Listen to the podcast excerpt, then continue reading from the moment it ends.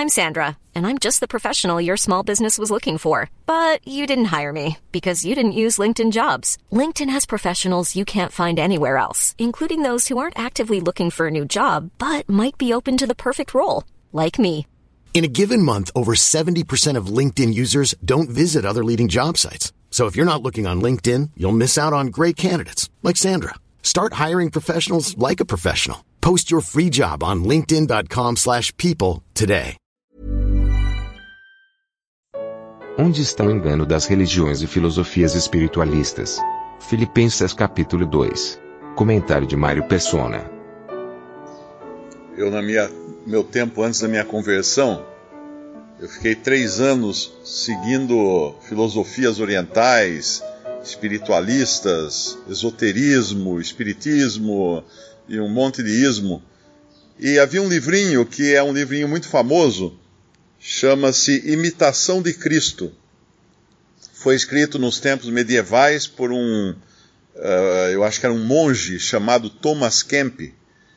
E esse livrinho é famoso, né? pode ser encontrado na internet, é muito bonito também, tudo, todas as mensagens dele, muitas delas baseadas na Bíblia, Imitação de Cristo, e eu achava lindo esse livrinho também. E esse capítulo aqui também poderia ser encaixado em qualquer um dos livros espiritualistas que eu lia. Porque você vai encontrar todas essas exortações. Ora, imite a Cristo, imite a Jesus. Num debate, uh, num debate não, numa pergunta que uma uma estudante cristã fez para um professor muçulmano durante uma palestra numa universidade muçulmana.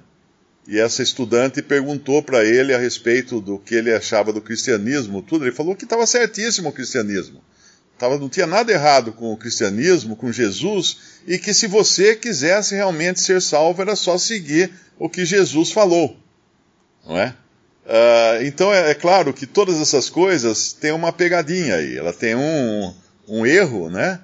Tremendo embutido em todas essas coisas. Porque se dentro da filosofia toda, das religiões orientais, das religiões espiritualistas, a exortação é para que você sim siga o exemplo de Cristo. E até o, o, o, conferencista islâmico vai falar assim: sim, siga o exemplo de Jesus, que não tem um exemplo melhor do que o de Jesus para você seguir. O problema é o seguinte: em todas essas religiões, seguir o exemplo de Jesus é o meio de salvação. Esse é o grande problema. Aí que está o grande erro. A pegada está aí, tá aí dentro.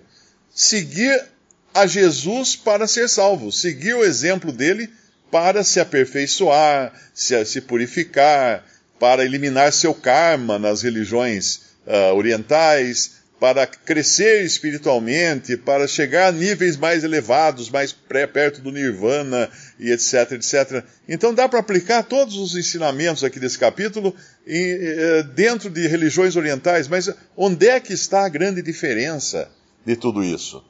Lá em Efésios, capítulo 4, nós vamos ver uma exortação que é parecida com essa.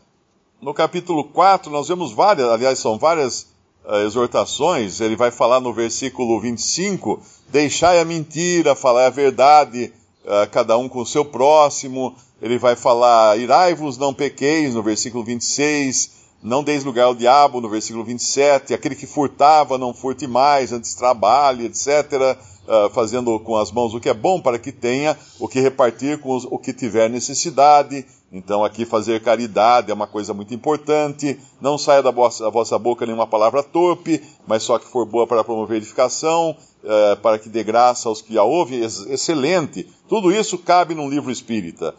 E lá no versículo 31, toda amargura, ira e cólera, e gritaria, e blasfêmias, e toda malícia, e seja tirada de vós também, certíssimo. Aí o versículo 32 fecha e responde: onde está o X da questão?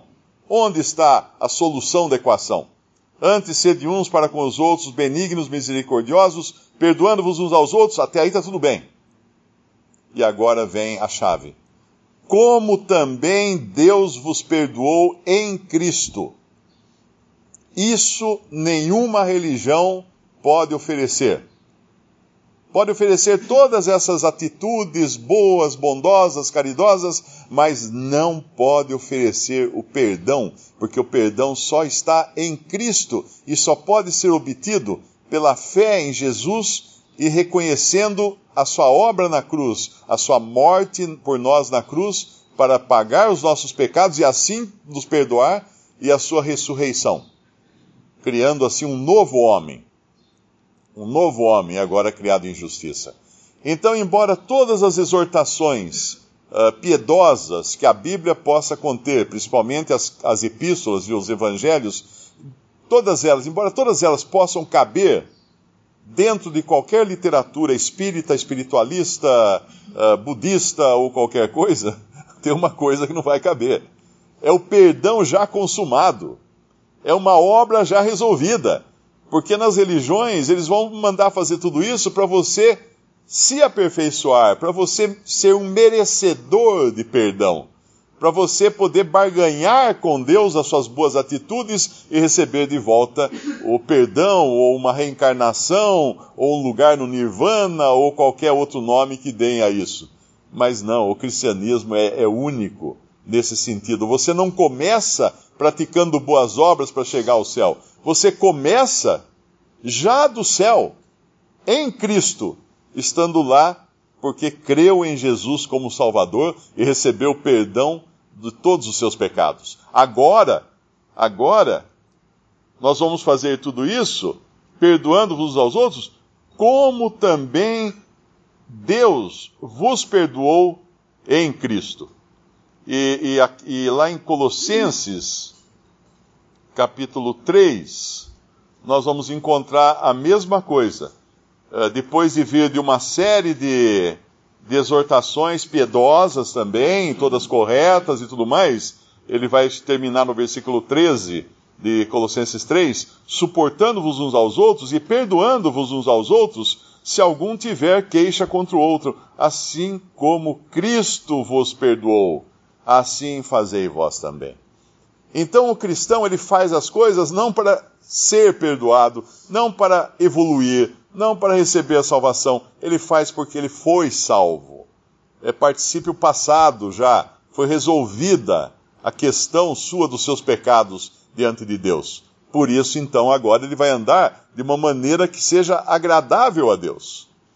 Uma vez um, um espírita escreveu numa rede social, acho que foi no, no Facebook, eu não lembro se ele mandou a mensagem para mim ou alguma coisa assim, dizendo que só existe, só na caridade, é uma frase muito, é um, é um bordão do Espiritismo. Só na caridade há salvação. Eu respondi para ele e falei assim: correti, tá, você está corretíssimo. Só na caridade há salvação. E aí se tem um, um versículo. Veja que quão, quão grande caridade Deus demonstrou. O versículo é 1 João, o versículo da caridade é versículo 1. 1 João, capítulo 3, versículo 1. Vede quão grande caridade nos tem concedido o Pai, que fôssemos chamados filhos de Deus. Quão grande caridade tem, e nós só nos tornamos filhos de Deus, porque Deus graciosamente nos dá vida em Cristo Jesus.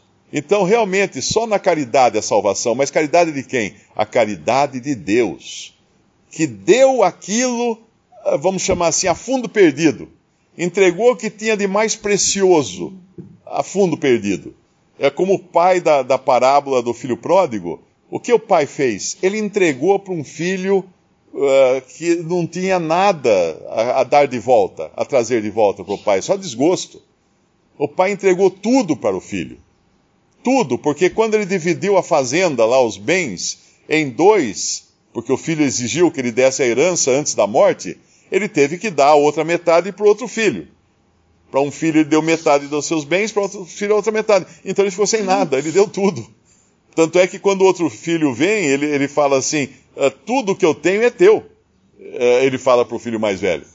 Então Deus, a caridade de Deus nos salvou, entregando o seu próprio filho por nós. Então quando nós lemos essa passagem de Filipenses 2, nós podemos ter certeza de que apesar de todas essas exortações piedosas que são feitas aqui poderem ser encontradas no livro de Thomas Kemp, no Imitação de Cristo, ou em livros espíritas e livros religiosos, espiritualistas, ninguém pode oferecer o que o Evangelho oferece.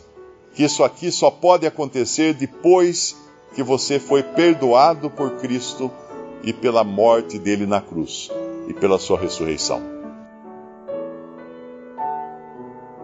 Visite respondi.com.br.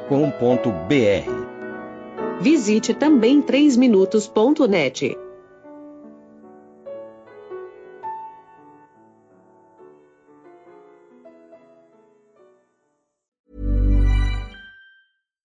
deserves the best, and there's no better place to shop for Mother's Day than Whole Foods Market. They're your destination for unbeatable savings, from premium gifts to show-stopping flowers and irresistible desserts. Start by saving 33% with Prime on all body care and candles. Then get a 15-stem bunch of tulips for just $9.99 each with Prime. Round out Mom's menu with festive rosé, irresistible berry chantilly cake, and more special treats. Come celebrate Mother's Day at Whole Foods Market.